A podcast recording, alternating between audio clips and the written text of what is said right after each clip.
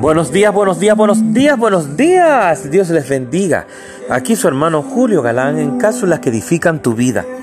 El tema de hoy que les traigo, cuando Él habló.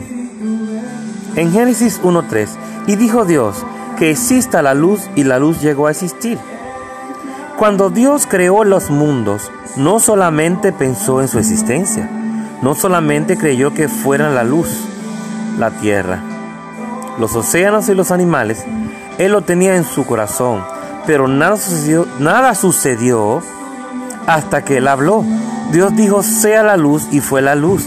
Sus pensamientos no la pusieron en movimiento, sino sus palabras que Él declaró.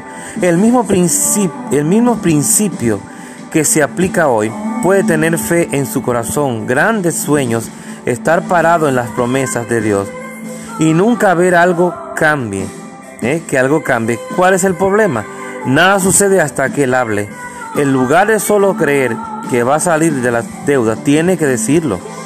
Tiene que cada día declararlo.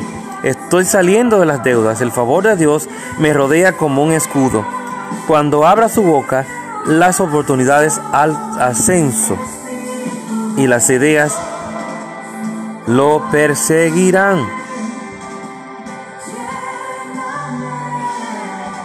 El favor de Dios me rodea como un escudo.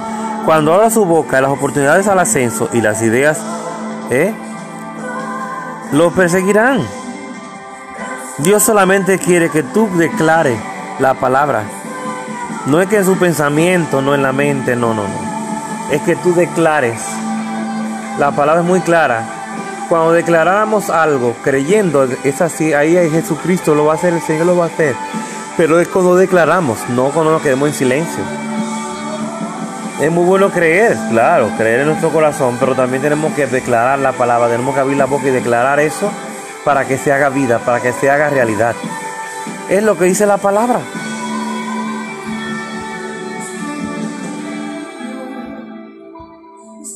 Es lo mismo que tú quieres bendecir a, un hermano o saludar a un hermano, tú lo vas a saludar en la mente. El hermano no se va a enterar que tú lo estás saludando porque tú estás con la boca cerrada, tienes que hablarlo, ¿verdad? Dios te bendiga, mi hermano. Dios te guarde, desato bendiciones sobre tu vida. Que el Señor te bendiga, que el Señor te prospere. Eso estamos hablando, estamos declarando.